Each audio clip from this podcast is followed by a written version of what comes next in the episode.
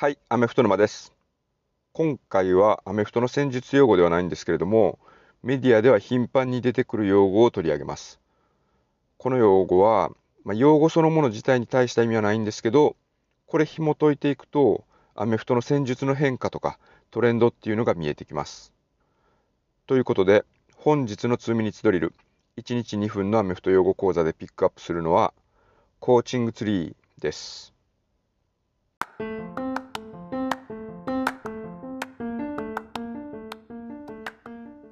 日本では先祖からの一連のつながりのことを家系図という形で表現しますけれどもこれ英語ではファミリートリーというふうに言います。日本語よりもビジュアル的なイメージがその言葉に込められてるなというふうに思うんですけれども人のつながりを木の枝葉とかでイメージしているというような形になります。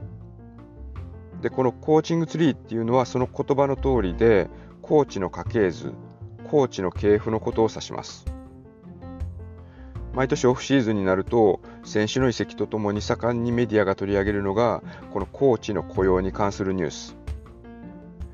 強いチームになればなるほどコーチっていうのは引き抜かれていくということになるんですけれどもこの時大体オフェンスとかディフェンスのコーディネーターについてた人は次別のチームでヘッドコーチとして採用されることが多いです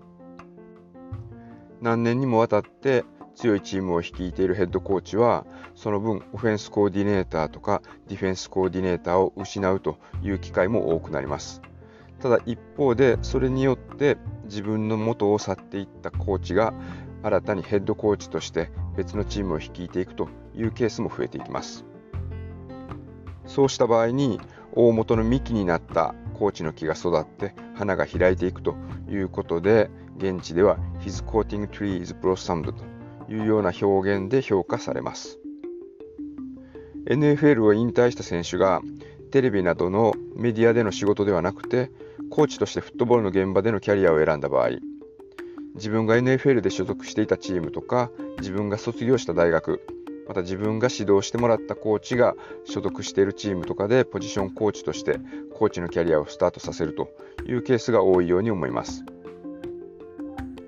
ただこのコーティングツリー明確な答えはなくてメディアによってその系譜が異なることがあります。